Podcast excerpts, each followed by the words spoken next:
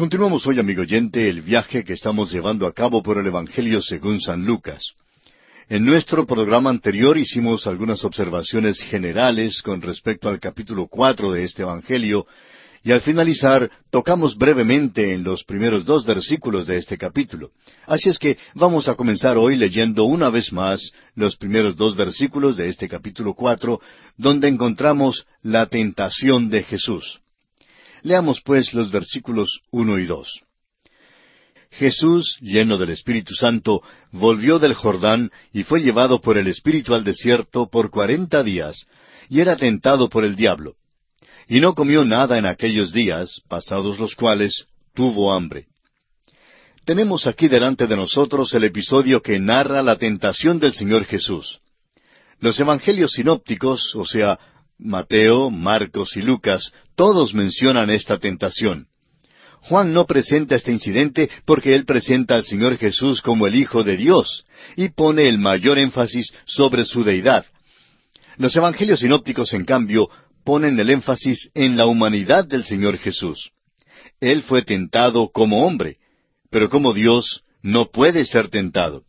Es que aquí en el Evangelio de Lucas Jesucristo es presentado como el Hijo del Hombre. En el versículo 38 del capítulo anterior notamos que dice, Hijo de Enos, Hijo de Set, Hijo de Adán, Hijo de Dios. Esta es la genealogía de María que traza la línea de Cristo hasta Adán. Como hijo de Adán, Jesús establece su parentesco al comienzo mismo de la raza de la que todos somos miembros. Fue un ser humano que fue tentado en todo según nuestra semejanza, pero sin caer en pecado alguno. Hay una obscuridad espantosa en torno a la tentación de nuestro Señor que constituye un enigma aterrador. Debemos confesar que no lo podemos explicar, pero llegaremos al mismo borde y hasta el margen de su tentación, y esperamos que así podamos aprender algo. Es obvio que había fuerzas invisibles y ocultas de la maldad en su derredor y que Él estuvo rodeado de los poderes de las tinieblas y de la destrucción. Jesús luchó contra los problemas fundamentales del género humano, contra aquello que es mundano, y así ganó una victoria para toda la humanidad. Ganó la victoria para usted y para mí, amigo oyente. Hay algunas consideraciones preliminares que debemos tener en cuenta al considerar la tentación de nuestro Señor. Dice el verso uno que Jesús fue lleno del Espíritu Santo. Como hombre, el Hijo de Dios necesitaba ser lleno del Espíritu para poder hacerle frente a la tentación. Y amigo oyente, yo no puedo hacerle frente a las tentaciones de este mundo. No les puedo hacer frente por mis propias fuerzas. El apóstol Pablo en su carta a los Romanos capítulo siete versículo veintiuno nos dice, Así que, queriendo yo hacer el bien, hallo esta ley, que el mal está en mí. ¿No ha notado usted que esto es verdad en usted mismo? En Romanos ocho, tres, Pablo continúa diciendo, Porque lo que era imposible para la ley, por cuanto era débil por la carne, Dios, enviando a su Hijo en semejanza de carne de pecado y a causa del pecado, condenó al pecado en la carne. La carne es débil y no la ley. Ahora el versículo cuatro de este mismo capítulo ocho de Romanos dice, para que la justicia de la ley se cumpliese en nosotros, que no andamos conforme a la carne, sino conforme al Espíritu. Por tanto, Pablo concluye en Gálatas capítulo cinco versículo dieciséis diciendo, Digo pues, andad en el Espíritu, y no satisfagáis los deseos de la carne. Ahora en Deuteronomio ocho dos, Dios les dijo a los israelitas, y te acordarás de todo el camino por donde te ha traído Jehová tu Dios estos cuarenta años en el desierto, para afligirte, para probarte, para saber lo que había en tu corazón, si habías de guardar o no sus mandamientos. En otras palabras, Dios estaba tentando a los israelitas, pero recordemos que Dios nunca tienta a nadie con la maldad. Notemos también que este versículo uno del capítulo cuatro de Lucas dice que antes que el Señor fuera tentado, fue llevado por el Espíritu al desierto. Marcos dice que el Espíritu Santo le impulsó al desierto. En otras palabras, el Señor no buscó la tentación. Hay personas que se ufanan de poder acostarse en una tabla llena de clavos, y así son muchos los cristianos que parece que disfrutan de sus dificultades. La tentación del Señor no principió al fin de los cuarenta días. El versículo dos nos dice que fue después de la tentación que tuvo hambre. Notemos también que Satanás no dejó de tentar al Señor después de esta tentación en el desierto. En el huerto de Getsemaní, Satanás le atacó furiosamente de nuevo. El versículo trece de este capítulo cuatro de Lucas nos dice, Y cuando el diablo hubo acabado toda tentación, se apartó de él por un tiempo. Note las últimas palabras, por un tiempo. Otra cosa que necesitamos comprender es que Satanás es una persona. Claro que entendemos que son muchos los que dicen que Satanás no es persona. Las escrituras, sin embargo, establecen sin lugar a dudas que el diablo es una persona. Cuando tentó al Señor Jesús, por ejemplo, ¿apareció el diablo en forma física? ¿Llegó como espíritu o como ángel de luz? La Biblia nos dice que el Señor le habló cara a cara. Tenemos que darnos cuenta, amigo oyente, que Satanás es muy astuto. Unas veces se presenta como un león rugiente que anda buscando a quien devorar. Y la próxima vez viene como ángel de luz para engañar aún a los escogidos, si le fuera posible. Así lo expresa el apóstol Pedro en su primera carta, capítulo cinco, versículo ocho, y Pablo en su segunda carta a los Corintios, capítulo once, versículo catorce. Consideremos ahora lo que significa la tentación del Señor. Notemos primeramente que la palabra tentar puede tener dos significados diferentes. En primer lugar, tentar significa incitar o atraer a hacer maldad, o sea, seducir. Si una persona puede ser seducida a hacer maldad, quiere decir que ya hay algo en aquel individuo que le causa ceder al mal. No sería una tentación a menos que hubiese algo dentro de la persona que fuese capaz de caer. Y eso ciertamente no fue el caso en cuanto al Señor Jesucristo. Como leemos en Juan 14:30, Él pudo decir, No hablaré ya mucho con vosotros, porque viene el príncipe de este mundo, y Él nada tiene en mí. Yo no sé cuál será la situación suya, amigo oyente, pero cada vez que Satanás viene para tentarme, siempre encuentra algo en mí que él sabe muy bien que ya está predispuesto a caer en su red. Nuestro Señor, en cambio, era santo, inocente, sin mancha y apartado de los pecadores, como dice Hebreos 7:26. Bueno, notemos ahora una segunda acepción de esta palabra tentar. En la traducción conocida como la Biblia de Jerusalén, leemos en Génesis 22.1 que Dios tentó a Abraham, o sea que Dios probó a Abraham. Dios también probó a Israel por cuarenta años en el desierto. Poniendo ahora al caso de Jesucristo, surge aquí una pregunta. ¿Pudo haber caído el Señor Jesucristo? Escuche la respuesta. La respuesta es un enfático no. Cristo nunca pudo haber caído. Entonces, Quizá usted se esté preguntando si esta era una tentación legítima. Amigo oyente, esta era una prueba. Todas las cosas nuevas se prueban. Por ejemplo, los neumáticos y los automóviles se prueban antes de ser vendidos al público. Siempre en la televisión los fabricantes nos enseñan el nuevo modelo de un automóvil y lo manejan como si fuera por el mismo purgatorio para demostrar la cantidad de castigo que aquel carro puede resistir. Todo es probado, y si algo se descompone en estas pruebas, sería bastante desconcertante para los fabricantes. El Señor Jesucristo, amigo oyente, no pudo haber caído. Entonces, ¿era esta una tentación legítima? Sí, lo fue. Y permítame ilustrar este hecho con una historia sencilla. El autor de estos estudios bíblicos, el doctor J. Vernon McGee, contaba lo siguiente. Decía él, cuando yo era muchacho en Texas, vivíamos cerca del río Brazas. En el verano no corría suficiente agua y por eso el río se secaba. En el invierno, sin embargo, había un caudal capaz de mantener a flote a un acorazado en el mismo río. Un año sufrimos una inundación y se llevó el puente del ferrocarril que cruzaba el río. Los obreros de la compañía del ferrocarril vinieron inmediatamente para construir un nuevo puente. Cuando se terminó su construcción, pusieron dos locomotoras en el puente y comenzaron a hacer sonar los silbatos. Nunca habíamos oído sonar a la vez dos silbatos de locomotora y por eso todo el mundo corrió hasta el puente. Un tipo valiente entre la multitud preguntó, ¿Qué es lo que hacen? El ingeniero le contestó, Estamos probando el puente. ¿Creen que se puede romper? preguntó el joven. Claro que no se romperá, dijo el ingeniero con una expresión de desprecio. Entonces, si es que saben que no se romperá, ¿por qué pusieron esas dos locomotoras sobre el puente? preguntó el joven. Simplemente, dijo el ingeniero, para probar que el puente no se romperá. Hasta aquí el comentario del doctor Magui.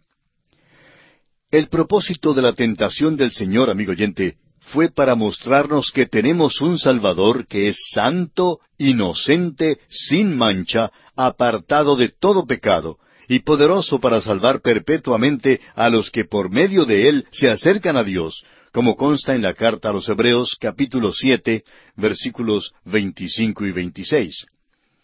El Señor fue tentado en una manera que es imposible que nosotros seamos tentados. Cuando nosotros somos tentados, siempre hay algún punto donde estamos dispuestos a ceder. Cuando llegamos a ese punto, cedemos y entonces la presión se nos quita. Pero esta presión fue perenne sobre el Señor. Al analizar este pasaje, notamos que su tentación fue triple y que actuó en tres esferas de su vida, en la esfera física, en la esfera psicológica y en la esfera espiritual. El Señor fue tentado primero en la esfera física, como leemos en el versículo tres del capítulo cuatro de Lucas. Entonces el diablo le dijo, Si eres hijo de Dios, di a esta piedra que se convierte en pan. El diablo no le pidió al Señor que cometiera algún crimen. El pan es el sostén de la vida y una verdadera necesidad. Más adelante veremos que el Señor le dio de comer a una multitud de cinco mil personas y después a cuatro mil personas en otra ocasión. Eva miró el árbol plantado en medio del huerto de Edén y vio que su fruto era bueno para comer y comió de él. Ahora, ¿qué fue lo que hizo ella que era malo? Un hombre necesita vivir, como usted bien sabe, y para poder vivir tiene que comer. Esa es la filosofía de muchos hoy en día. El clamor de la multitud y la melodía que cantan es ¿qué comeremos y qué beberemos y con qué nos vestiremos? Para muchas personas, eso es todo lo que tiene significado en la vida. Los hombres están dispuestos a entregar su honestidad, a robar, jugar, vender drogas y licor y recurrir a casi cualquier estratagema para poder obtener algo para sus cuerpos.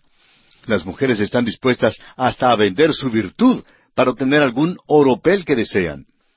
Esta es por lo menos la baja opinión de Satanás en cuanto al género humano. Recordemos que en el caso de Job, en el Antiguo Testamento, Satanás le dijo al Señor en el capítulo dos de Job, piel por piel, todo lo que el hombre tiene dará por su vida. Pero esto no es verdad porque el Señor Jesucristo no cedió. En lugar de ceder, usó la espada del Espíritu, que es la palabra de Dios, para derrotar a Satanás. Leamos ahora el versículo cuatro de este capítulo cuatro de Lucas. Jesús, respondiendo, le dijo, Escrito está, no sólo de pan vivirá el hombre, sino de toda palabra de Dios. Entonces, Satanás tentó al Señor en la esfera psicológica. Leamos los versículos cinco hasta el ocho. Y le llevó al diablo a un alto monte, y le mostró en un momento todos los reinos de la tierra. Y le dijo el diablo, A ti te daré toda esta potestad y la gloria de ellos, porque a mí me ha sido entregada, y a quien quiero la doy. Si tú postrado me adorares, todos serán tuyos. Respondiendo Jesús le dijo, Vete de mí, Satanás, porque escrito está, Al Señor tu Dios adorarás, y a Él solo servirás. Esta tentación tenía que ver con los deseos de los ojos. Eva miró el fruto del árbol en medio del huerto de Edén y vio que era agradable a los ojos. Satanás llevó a Cristo a un alto monte y le mostró todos los reinos del mundo y se los ofreció con una sola condición. Todo lo que necesitaba hacer el Señor era adorar a Satanás. El Señor había venido para demandar el mundo como su propio reino, pero si adoraba a Satanás, tendría que entregar su independencia por los reinos del mundo. Y entonces reconocería el señorío del diablo. Cristo estaba de camino al trono, pero iba por la vía de la cruz. Y aquí Satanás le estaba diciendo, vamos a evitar la cruz. El apóstol Pablo nos dice en su primera carta a los Corintios, capítulo uno, versículo dieciocho, porque la palabra de la cruz es locura a los que se pierden, pero a los que se salvan, esto es, a nosotros, es poder de Dios. Luego, en la misma carta, capítulo dos, versículo dos, Pablo continúa diciendo, Pues me propuse no saber entre vosotros cosa alguna, sino a Jesucristo y a éste crucificado. Es satánico, amigo oyente, tratar de erigir un reino en la tierra sin Jesucristo. Hay solo dos soberanos, el Señor Jesús y Satanás. Y si usted no está tomando en cuenta al Señor, será porque tiene a Satanás como su soberano. En esta tentación, el Señor Jesucristo reconoció la autoridad de Dios como única autoridad suprema. Ahora, en último lugar, el Señor fue tentado en la esfera espiritual. Leamos los versículos nueve hasta el trece de este capítulo cuatro de San Lucas. Y le llevó a Jerusalén y le puso sobre el pináculo del templo, y le dijo, Si eres hijo de Dios, échate de aquí abajo, porque escrito está, a sus ángeles mandará acerca de ti que te guarden, y en las manos te sostendrán para que no tropieces con tu pie en piedra. Respondiendo Jesús le dijo, Dicho está, no tentarás al Señor tu Dios. Y cuando el diablo hubo acabado toda tentación, se apartó de él por un tiempo. Eva deseaba el fruto del árbol en medio del huerto porque creía que podía hacerlo sabio a uno. Esto es en la esfera del espíritu y de la fe. Satanás quería que el Señor Jesús se echara del pináculo a fin de que cuando cayera sin daño en medio de la multitud, lo aclamaran como el Mesías de inmediato. Pero una vez más, el Señor no cedió a la tentación de Satanás. Es interesante notar que cuando Satanás citó el Salmo 91, versículos once y doce, citó equivocada la escritura, así como citó equivocada la palabra de Dios a Eva en el huerto de Edén. Jesucristo, amigo oyente, fue tentado para demostrar que Él era sin pecado, impecable y poderoso para salvar. Probó que le había sido dado todo poder. Hay un hombre en la gloria hoy en día, amigo oyente, que nos comprende y que puede compadecerse de nosotros. Es maravilloso tener un Salvador como Él. El apóstol Juan escribe en su primera carta, capítulo dos, versículos uno y dos, Hijitos míos, estas cosas os escribo para que no pequéis. Y si alguno hubiere pecado, abogado tenemos para con el Padre a Jesucristo el justo. Y Él es la propiciación por nuestros pecados, y no solamente por los nuestros, sino también por los de todo el mundo. Amigo oyente, podemos depender del Señor Jesús en todas las circunstancias de la vida. Por eso le exhortamos a que abra las puertas de su corazón al Hijo de Dios en este mismo momento, porque sólo así podrá contar con un refugio seguro, con una ayuda apropiada para obtener la victoria sobre la tentación en todas las circunstancias de su vida. Venga Jesucristo en esta hora y recíbale como el Señor, como el soberano absoluto de su vida. Que el Dios omnipotente le ayude a dar este paso sin igual que sellará su destino eterno. Y bien, amigo oyente, nos detenemos aquí porque nuestro tiempo ha terminado.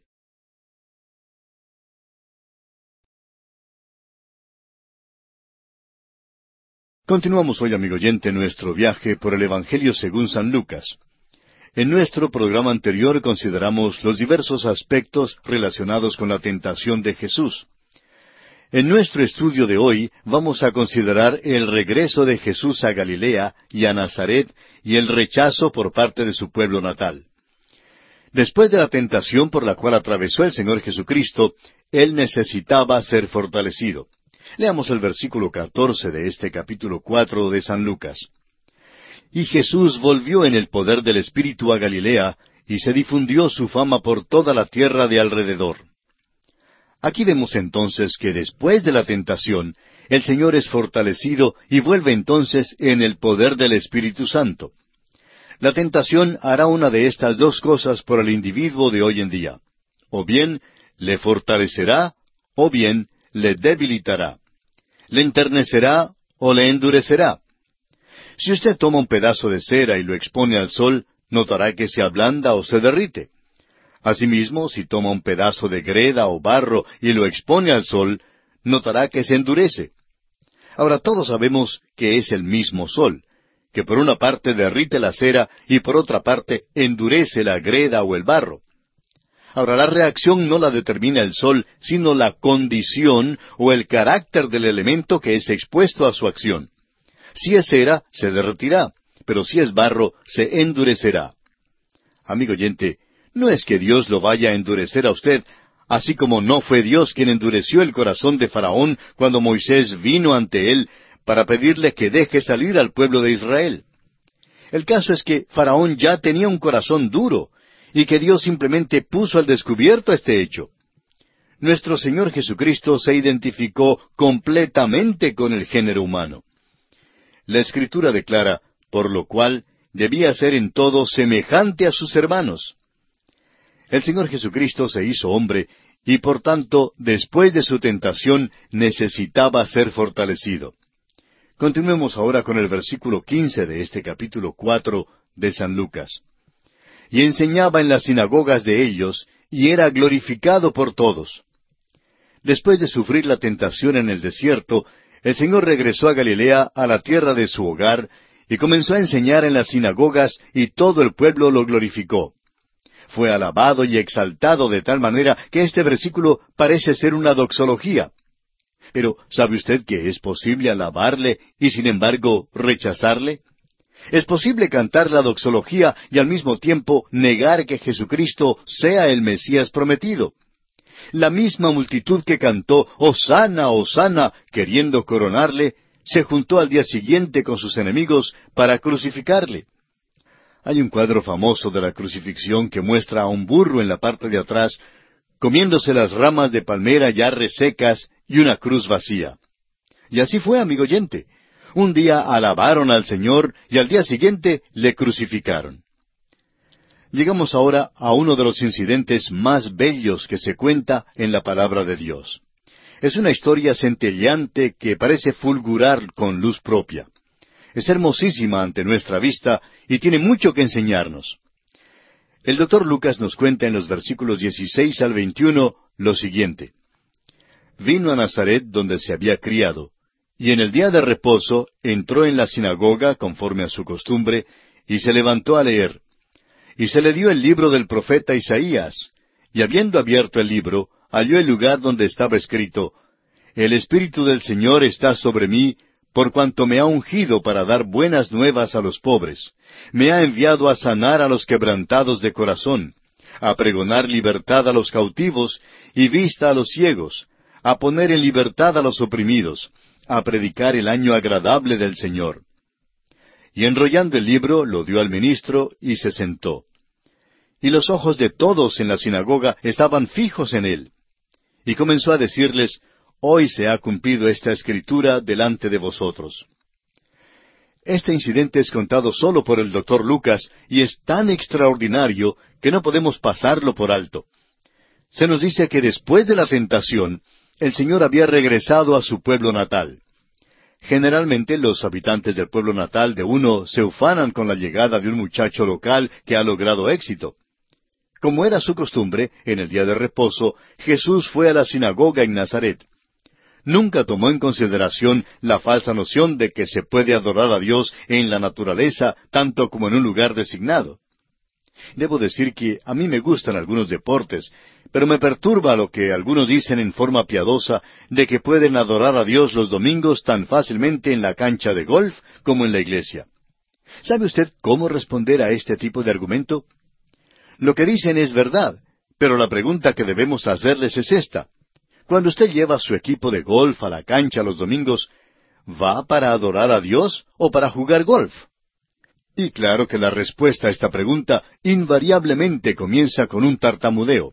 El hecho es que no hay ninguna intención de adorar a Dios en la cancha de golf, y más aún creemos que hay algo que no le funciona muy bien a la persona que lleva su equipo de golf a la cancha y dice que está allí para adorar a Dios creemos que muchos sospecharían que tal persona está un poco trastornada.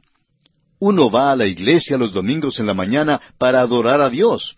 Y uno va a la cancha de golf para jugar golf. Era la costumbre de nuestro Señor ir a la sinagoga en el día de reposo. La sinagoga era una de las instituciones religiosas más importantes de los judíos en los tiempos de nuestro Señor. Aparentemente, las primeras sinagogas aparecieron durante el tiempo del exilio babilónico, cuando los judíos se hallaban lejos de su país natal, del templo y del altar. Sin duda, los que eran píos y temerosos de Dios sintieron la necesidad de reunirse para poder escuchar la palabra de Dios y ocuparse en alguna clase de adoración. En el libro del profeta Ezequiel, capítulo 14, versículo 1, y en el capítulo 20, versículo 1, se hace mención de que los ancianos se reunían juntos con Ezequiel, y esto pudo haber sido en un tal ambiente muy similar al de la sinagoga. Después del exilio, la sinagoga sobrevivió como institución. En el principio servía solamente para la exposición de la ley, pero más tarde fue usada también como lugar para la oración y para la prédica. Sin embargo, las sinagogas servían principalmente para dar instrucción sobre la ley. Y así fue como en los tiempos de nuestro Señor había sinagogas en todos los pueblos grandes. Ahora nos es posible informarle en cuanto a un día por semana de aquellos años que se conocen como los años de silencio en cuanto a la vida terrenal de Cristo. No sabemos tanto en cuanto a los otros seis días de la semana, sino que era carpintero y que ejercía esa profesión en aquellos días. Este pasaje establece que Jesús asistía a la sinagoga cada sábado. Note usted que la última parte del versículo 16 dice, conforme a su costumbre. Fue al lugar que era designado para la adoración de Dios. En la sinagoga le entregaron el libro y él empezó a leerlo. Leyó un pasaje del profeta Isaías. En aquellos días, la Biblia no estaba dividida en capítulos y versículos como la tenemos hoy, pero según las divisiones que tiene mi Biblia. Él habría leído Isaías capítulo 61, versículo 1 y parte del versículo 2. Lo importante que debemos notar aquí es dónde dejó de leer. Note usted que no leyó las palabras y el día de venganza del Dios nuestro. Después de leer todo el versículo 1, concluyó la lectura abruptamente en la mitad del versículo 2, cerró el libro y se lo dio al ministro. Lo asombroso es que no leyó hasta el fin de una frase, sino que concluyó su lectura donde hay solo una coma, y aún más notable es que en el texto hebreo que leía ni siquiera había una coma donde acabó su lectura. No hizo ninguna mención de la frase y el día de venganza del Dios nuestro. No hizo ninguna mención de nada del texto que sigue esta frase. ¿Y sabe usted por qué? Bueno, él miró a esa multitud y dijo, Hoy se ha cumplido esta escritura delante de vosotros. En el versículo 21. En otras palabras les dijo, aquí tienen un pasaje de la escritura que va a ser cumplido ante ustedes, pero sólo hasta donde he leído. El resto del pasaje no sería cumplido sino hasta cuando Jesús venga la segunda vez. El día de venganza todavía no ha venido. Ahora, ¿cuál es el día de venganza? En aquel tiempo del cual habló Dios, cuando dijo en el Salmo dos, versículo ocho, Pídeme, y te daré por herencia las naciones, y como posesión tuya los confines de la tierra. ¿Cómo es que el Señor recibirá por herencia las naciones? La respuesta la encontramos en el mismo Salmo dos, versículo nueve. Los quebrantarás con vara de hierro, como vasija de alfarero los desmenuzarás. Es así entonces como el Señor vendrá al poder. Aquel será el día de su venganza. Aquel es el gran día del Señor y tendrá lugar cuando venga por segunda vez. Vino la primera vez para predicar el Evangelio a los pobres para que se salvaran. Vino ungido por el Espíritu Santo para traer el mensaje glorioso de la salvación. Todavía estamos viviendo en aquel día maravilloso, el día del Evangelio. Cuando venga la segunda vez, será el día de venganza. Continuemos ahora con el versículo 22 del capítulo 4 de este Evangelio de San Lucas. Y todos daban buen testimonio de él, y estaban maravillados de las palabras de gracia que salían de su boca, y decían, ¿No es este el hijo de José? Le miraban y se acordaban de que era hijo de José el carpintero. Y parece que eso fue lo que lo echó todo a perder. Decían, ¿Cómo puede ser que un simple carpintero, hijo de carpintero, sea el Mesías? Lucas está diciendo con toda claridad que Él tomó nuestra humanidad débil. Continuemos con los versículos 23 al 27. Él les dijo, Sin duda me diréis este refrán, Médico, cúrate a ti mismo. De tantas cosas que hemos oído que se han hecho en Capernaum, haz también aquí en tu tierra. Y añadió, De cierto os digo que ningún profeta es acepto en su propia tierra. Y en verdad os digo que muchas viudas había en Israel en los días de Elías, cuando el cielo fue cerrado por tres años y seis meses, y hubo una gran hambre en toda la tierra. Pero a ninguna de ellas fue enviado Elías, sino a una mujer viuda en Sarepta de Sidón.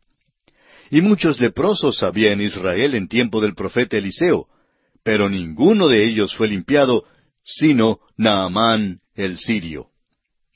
Nuestro Señor Jesucristo muchas veces usó parábolas o proverbios para enseñar al pueblo una lección. En esta ocasión en particular, él sabía que le pedirían que hiciera milagros, así como lo hizo en Capernaum. Estos hombres no se daban cuenta que perderían una gran bendición si no aceptaban a Jesús como el Mesías. Serían como muchas viudas y muchos leprosos que no fueron sanados durante el tiempo de los profetas. Solo unos pocos tenían fe. Veamos ahora los versículos 28 al 30 de Lucas, capítulo 4. Al oír estas cosas, todos en la sinagoga se llenaron de ira, y levantándose le echaron fuera de la ciudad, y le llevaron hasta la cumbre del monte sobre el cual estaba edificada la ciudad de ellos, para despeñarle. Mas él pasó por en medio de ellos, y se fue.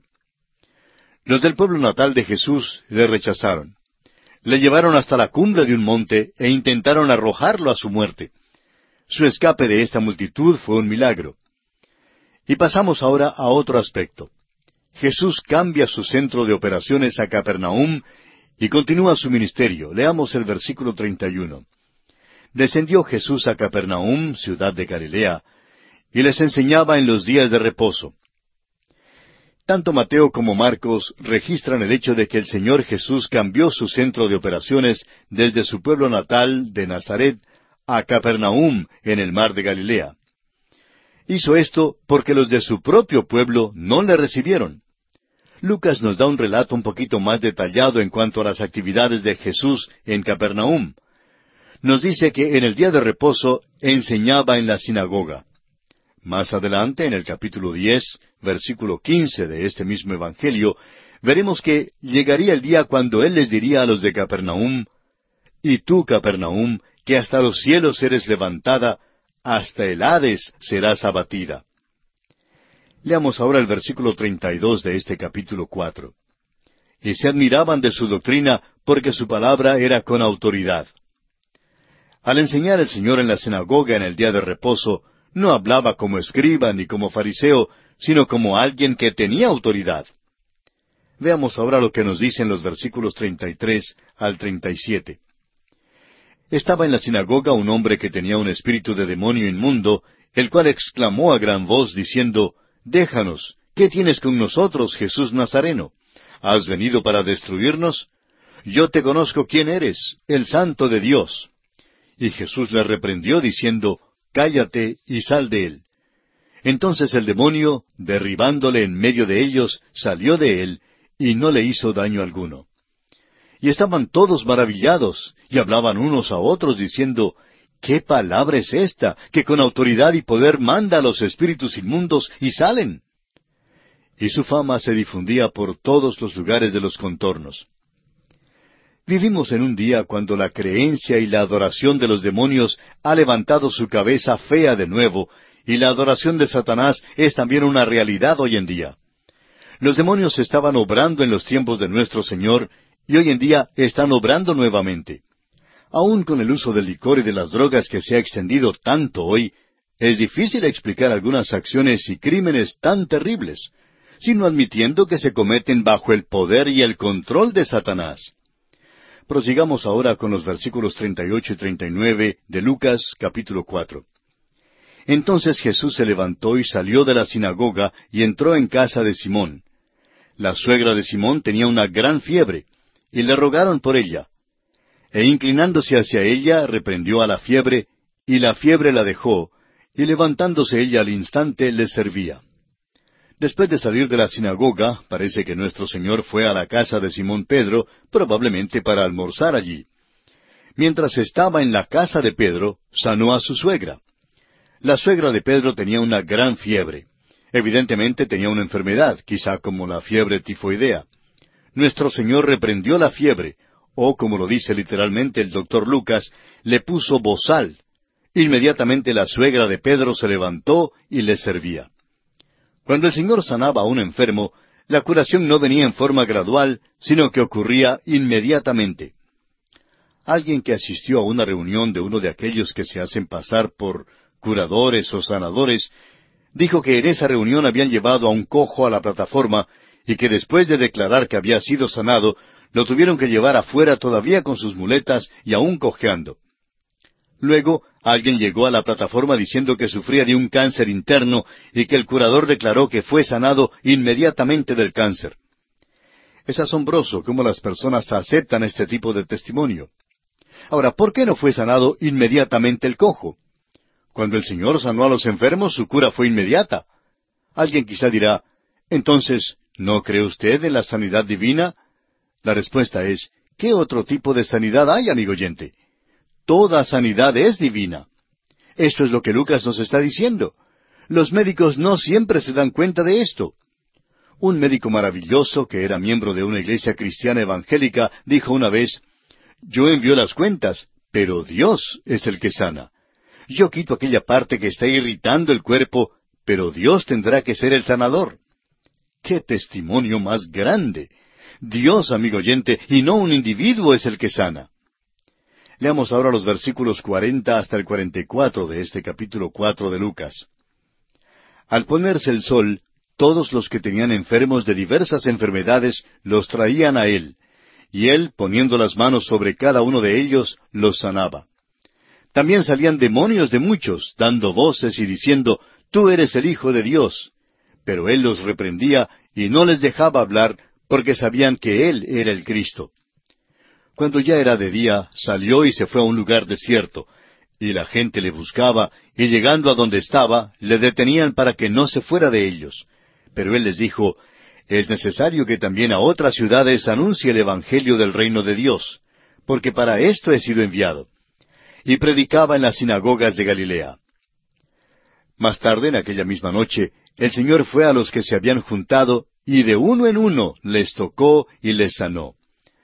Es interesante que Mateo, al relatar este incidente en el capítulo ocho, versículo diecisiete, cita las palabras del profeta Isaías, diciendo, para que se cumpliese lo dicho por el profeta Isaías cuando dijo, Él mismo tomó nuestras enfermedades y llevó nuestras dolencias.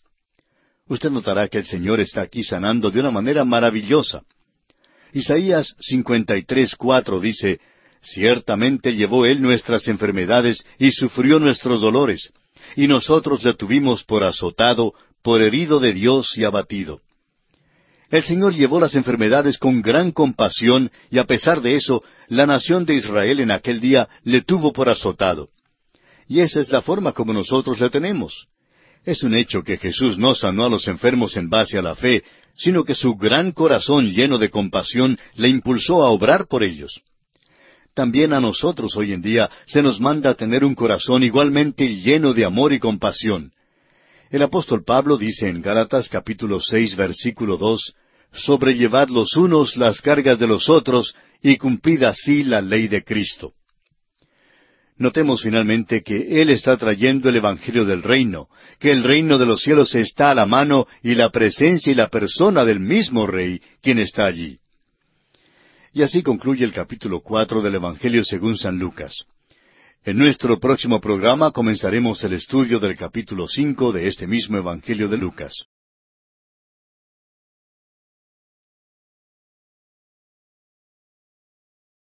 Continuamos hoy, amigo oyente, nuestro viaje por el Evangelio según San Lucas.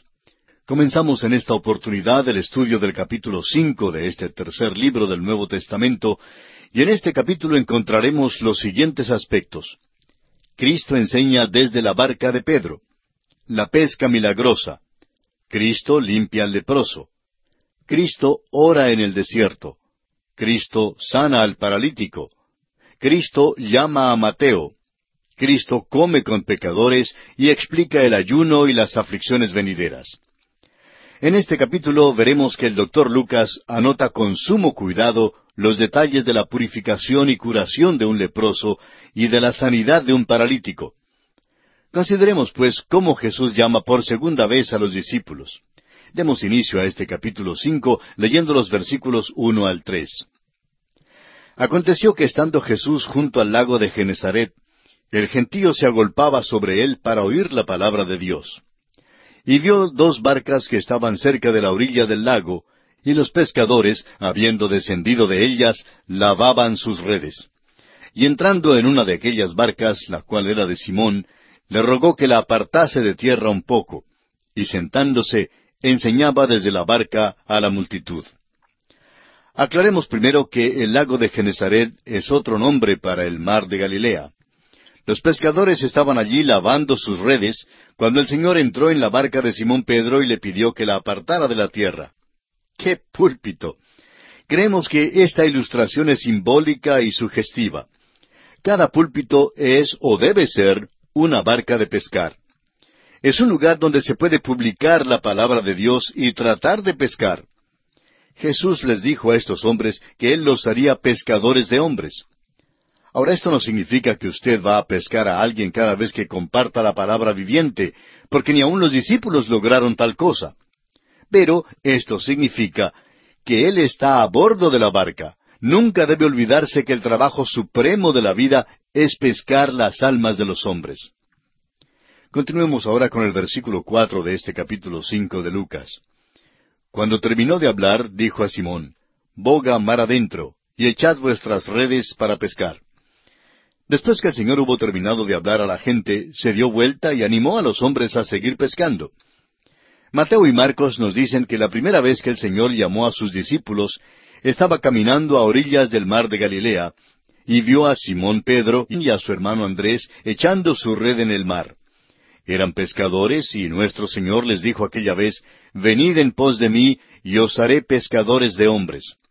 Así lo encontramos en el capítulo cuatro de Mateo, versículo diecinueve, y también en el capítulo uno de Marcos, versículo diecisiete. Pero parece que estos hombres habían vuelto a su oficio de pescadores. Evidentemente, el Señor Jesucristo llamó a los discípulos en tres ocasiones diferentes. Se encontró con la mayoría de los que más tarde serían sus discípulos en Jerusalén. Juan nos cuenta en cuanto a esto en el capítulo uno de su Evangelio. Según aquel relato, algunos de los discípulos que seguían a Juan el Bautista querían saber dónde vivía Jesús. Entre los que seguían a Jesús estaban Felipe, Natanael, Simón Pedro y Andrés. Pero no fue en aquella ocasión cuando Jesús los llamó para ser sus discípulos, sino que fue más tarde cuando el Señor, andando junto al mar de Galilea, y les vio pescando. Fue entonces que los llamó, y allí mismo dejaron sus redes y le siguieron. Pero ahora han vuelto a su antiguo oficio de pescadores. Más adelante el doctor Lucas nos dirá que el Señor les llamó de nuevo a volver a pescar hombres y que fue en aquella ocasión que los hizo apóstoles. Simón Pedro había estado sentado en la barca escuchando, mientras el Señor le hablaba a la multitud. Cuando el Señor terminó de hablar, le dijo a Simón que bogara mar adentro y que echara sus redes porque él quería ir a pescar con Pedro. En otras palabras, el Señor le estaba diciendo a Pedro, Tú dejaste de pescar conmigo, ahora pues, yo voy a pescar contigo. Ahora el versículo cinco dice, respondiendo Simón le dijo, Maestro, toda la noche hemos estado trabajando y nada hemos pescado, mas en tu palabra echaré la red. Note usted la frase, mas en tu palabra echaré la red. Simón Pedro reprendió a Cristo. Estos hombres eran diestros pescadores y creían saberlo todo en cuanto a la pesca y el mar de Galilea. Realmente sí sabían mucho en cuanto al arte de la pesca, pero Pedro dijo claramente que habían trabajado toda la noche sin pescar nada. La historia cuenta que una vez Wellington, el famoso militar que derrotó a Napoleón, le dio una orden a uno de sus generales y que éste le respondió que era imposible ejecutarla. Wellington le mandó a seguir adelante porque él no daba órdenes imposibles. Amigo oyente, cuando el Señor Jesucristo le da una orden a usted, no es necesario que usted le reprenda ni que le diga que no le es posible hacerlo. Él no da órdenes que son imposibles de llevar a cabo. Leamos ahora el versículo seis de este capítulo cinco de Lucas. Y habiéndolo hecho, encerraron gran cantidad de peces, y su red se rompía. La pesca debe ser hecha según la dirección del Señor. La pesca es un arte. Uno tiene que ir donde se hallan los peces. Uno tiene que usar el cebo o la carnada indicada y uno necesita ser paciente. Tenemos que pescar, amigo oyente, según las instrucciones del Señor. En este caso, la red estaba tan colmada con peces que ya se rompía. Pero más adelante en el Evangelio según San Juan tenemos el caso de una red cargada con peces que no se rompe. La red del pescador ilustra una verdad espiritual. Aquí en este caso no había una red que podía aguantar los peces por la sencilla razón de que Cristo todavía no había muerto, ni había mucho menos resucitado de los muertos. Este hecho, la muerte y resurrección de Jesucristo, es el Evangelio, y la red evangélica que podrá aguantar los peces será una que se apoya en la muerte y la resurrección de Cristo. En el tiempo de aquel incidente no había ninguna muerte ni resurrección cuando se rompió la red.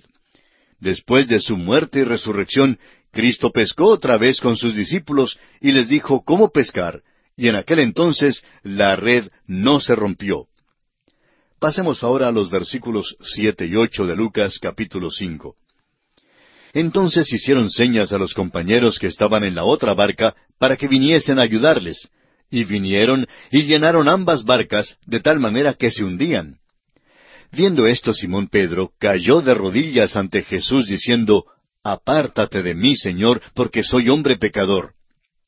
Note usted que la pesca fue muy grande y que Pedro confesó su fracaso. Vio que no era buen pescador de peces debido a su falta de fe. Cuando Simón le dijo al Señor, Apártate de mí, Señor, porque soy hombre pecador, estaba diciéndole, Señor, me llamaste a ser pescador de hombres y fracasé. Volví a pescar peces. Yo creía que yo sabía lo que era mejor, pero no lo sabía. Apártate de mí, Señor, déjame solo. Soy pecador, y es mejor que encuentres a otro de quien te puedas fiar. El Señor, sin embargo, no intentó apartarse de Simón Pedro. Él lo iba a usar, y esto mismo se aplica a nosotros hoy en día también. Lo que tenemos que hacer es reconocer y confesar que no somos buenos pescadores, y reconocer nuestras fallas e infidelidad. Cuando estamos dispuestos a venir a Él, Él no nos excluirá del trabajo de pescar las almas de los hombres, ni se apartará de nosotros. Continuará usándonos. Leamos ahora los versículos nueve y diez. Porque por la pesca que habían hecho, el temor se había apoderado de él, y de todos los que estaban con él, y asimismo de Jacobo y Juan, hijos de Zebedeo, que eran compañeros de Simón. Pero Jesús dijo a Simón, No temas, desde ahora serás pescador de hombres. Como lo veremos más adelante, Simón Pedro sí pescó hombres y muchos. ¿Recuerda usted lo bueno que fue la pesca en el día de Pentecostés? Así pues, esta respuesta del Señor a Pedro tiene un significado muy importante. Ya no pescaría peces muertos, sino hombres vivos. Esa expedición de pesca reveló entonces dos cosas. Primero, que los discípulos no podían pescar y segundo, que el Señor sí podía pescar. Esta lección también nos enseña otra cosa, que hay otro pescador. Su nombre es Satanás. ¿Sabía usted que Satanás es pescador también? El apóstol Pablo nos dice que él tiene interés en la pesca en su segunda carta a Timoteo capítulo dos versículo veintiséis, donde leemos y escapen del lazo o la red del diablo en que están cautivos a voluntad de él. Satanás tiene su anzuelo en el agua también. Dios está pescando, procurando pescar su alma, amigo oyente, pero Satanás también está pescando, procurando coger su alma con la carnada que tiene en su anzuelo. En el anzuelo de Satanás cuelgan las cosas del mundo y en el anzuelo de Dios cuelga una cruz. El Hijo de Dios murió en esa cruz por usted, amigo oyente. Este es el mensaje de Dios para usted. A propósito, ¿quién le ha pescado a usted? ¿En cuál anzuelo se halla usted hoy en día? O bien se encuentra usted en el anzuelo de Dios, o de otra manera en el anzuelo de Satanás. O el diablo le ha pescado, o Dios le ha pescado. No hay un tercer pescador. Y pasamos ahora a otro aspecto. Jesús limpia a un leproso. Leamos los versículos doce y trece de este capítulo cinco de Lucas. Sucedió que estando él en una de las ciudades, se presentó un hombre lleno de lepra, el cual, viendo a Jesús, se postró con el rostro en tierra y le rogó, diciendo, Señor, si quieres, puedes limpiarme. Entonces, extendiendo él la mano, le tocó, diciendo, Quiero, sé limpio y al instante la lepra se fue de él. En los versículos doce al quince aparece el relato sobre la sanidad de un leproso. El doctor Lucas era buen médico. Reconoció una implicación psicológica en la sanidad de este leproso que no era entendida tanto en aquel entonces. No se nos dice cómo este hombre descubrió que tenía lepra, pero pudo haber sucedido de la manera siguiente. Un día que llegó a casa después de arar el campo, le dijo a su esposa, tengo una pequeña llaga en la palma de la mano. Me molesta cuando estoy arando. Quiero que le pongas una cataplasma y que la cubras. Su esposa vendó su mano, pero al día siguiente esta llaga empeoró. Al pasar unos días, ambos se asustaron. Su esposa le dijo entonces, Creo que debes ir al sacerdote. Y así fue como el sacerdote lo aisló por catorce días. Cuando lo sacaron, el sacerdote lo examinó otra vez y notó que la llaga se había extendido. El sacerdote entonces tuvo que informarle que tenía lepra. Suponemos que al saber esto rogaría al sacerdote, permítame ir a la casa para despedirme de mi esposa y de mis niños. A lo cual el sacerdote le contestó, No, no puedes despedirte de ellos. Nunca jamás podrás abrazar a aquellos niños preciosos ni a tu esposa. El hombre entonces tuvo que irse solo. Su familia le traía la comida a cierto lugar y luego se apartaba cuando él venía a buscarla. Desde lejos él podía ver a su esposa y a sus niños, a quienes tanto amaba. Solo podía ver crecer a sus niños allá desde la distancia. Pero un día vino el Señor Jesucristo y el leproso le dice, Si quieres, puedes limpiarme. El rey de reyes le respondió, Quiero, sé limpio. Ah, pero note usted cómo el Señor le sana. Extendió su mano y tocó a este hombre afligido con lepra. A este pobre intocable nadie le había tocado por muchos años.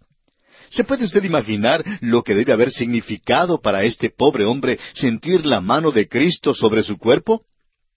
Amigo oyente, ¿ha tocado su vida el Señor Jesucristo? Hay tantas vidas que todavía necesitan ser tocadas. Confiamos en que usted pueda alcanzar a alguien para el Señor Jesucristo. Él nos dijo que debemos ser pescadores. Y usted necesita extender la mano y así tocar a algún alma que solo usted puede tocar hoy en día. Y pasamos ahora a otro aspecto. Jesús sana al paralítico. Leamos los versículos 17 hasta el 20 de este capítulo 5 de Lucas. Aconteció un día que él estaba enseñando, y estaban sentados los fariseos y doctores de la ley, los cuales habían venido de todas las aldeas de Galilea y de Judea y Jerusalén. Y el poder del Señor estaba con él para sanar. Y sucedió que unos hombres que traían en un lecho a un hombre que estaba paralítico, procuraban llevarle adentro y ponerle delante de él. Pero no hallando cómo hacerlo a causa de la multitud, subieron encima de la casa y por el tejado le bajaron con el lecho, poniéndole en medio delante de Jesús. Al ver él la fe de ellos, le dijo, Hombre, tus pecados te son perdonados. Este es el relato sobre cómo fue sanado el paralítico de Capernaum. Algunos amigos de este hombre lo bajaron por el techo de una casa para que el Señor Jesucristo lo pudiera atender. Mateo y Marcos también incluyen este incidente en sus evangelios. Marcos da el relato más largo en su Evangelio, que es a la vez el más corto. El Señor sanó a este paralítico porque estos cuatro hombres lo trajeron a la presencia de Cristo, a un lugar donde el pobre enfermo pudo escuchar a Cristo decirle, Hombre, tus pecados te son perdonados. Fueron palabras maravillosas las que llegaron a los oídos de este hombre. Hay muchas personas que no van a recibir el mensaje de la salvación a menos que usted, amigo oyente, esté dispuesto a pararse en una extremidad de sus camillas para llevarlas al Señor porque se encuentran paralizados. Han sido inmovilizados por el pecado y por muchas otras cosas que el mundo tiene para ellos. Algunos hombres han sido paralizados por los prejuicios y otros por la indiferencia, y estos nunca van a escuchar a Jesús decirles, Hombre, tus pecados te son perdonados, a menos que usted, amigo oyente, tome una extremidad de sus camillas y los lleve a Cristo. Todas estas historias revelan el hecho de que el Señor Jesucristo quiere que nosotros propaguemos el mensaje de la salvación a otros. Por esta razón predicamos la palabra de Dios y recuerde esto, un solo hombre no puede llevar una camilla. Eran cuatro los que llevaban la camilla del paralítico pero son muchos los hombres y las mujeres que se necesita hoy en día para dar la palabra de Dios a tantos necesitados. Y pasamos ahora a considerar el llamamiento de Mateo. Leamos los versículos 27 y 28 de este capítulo 5 de San Lucas. Después de estas cosas salió y vio a un publicano llamado Leví sentado al banco de los tributos públicos y le dijo, Sígueme. Y dejándolo todo, se levantó y le siguió. Mateo nos da esta información en su Evangelio y Marcos nos da unos detalles más. Pero Lucas comparte algo ahora que no se halla en los otros Evangelios. Leamos el versículo 29 de este capítulo 5. Y Leví le hizo gran banquete en su casa, y había mucha compañía de publicanos y de otros que estaban a la mesa con ellos.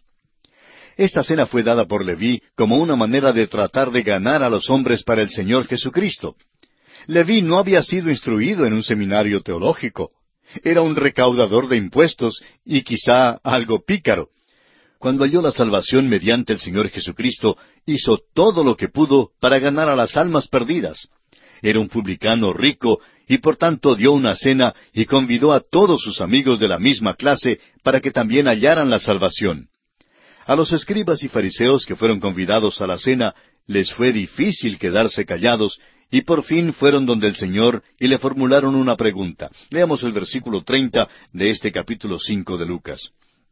Y los escribas y los fariseos murmuraban contra los discípulos diciendo, ¿Por qué coméis y bebéis con publicanos y pecadores?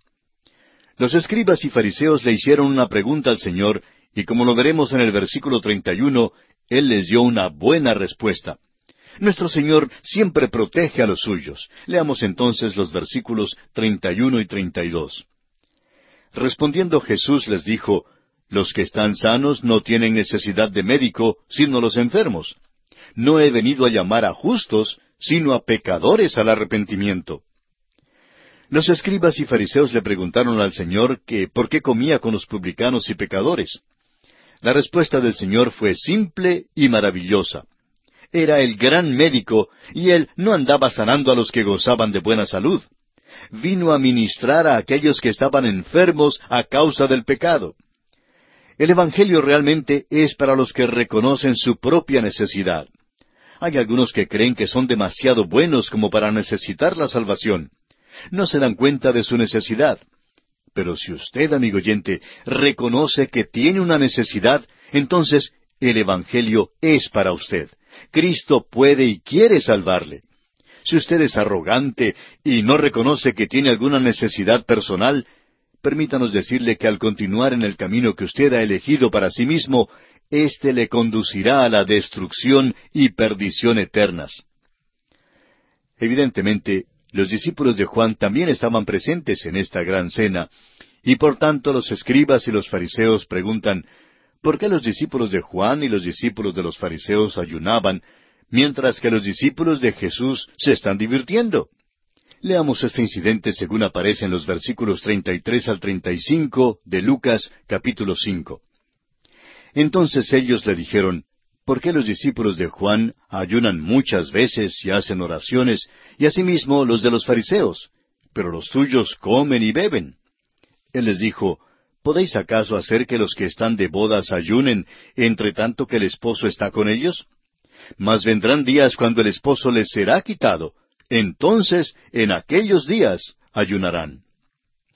Es bueno divertirnos, pero el ayuno también es beneficioso. Debemos reconocer que nuestro Señor está en el cielo y que nosotros estamos acá, en un mundo que le ha rechazado. Nuestro deber es darles la palabra de Dios a los necesitados. Y amigo oyente, nuestro tiempo se ha agotado, así es que tenemos que detenernos por esta ocasión.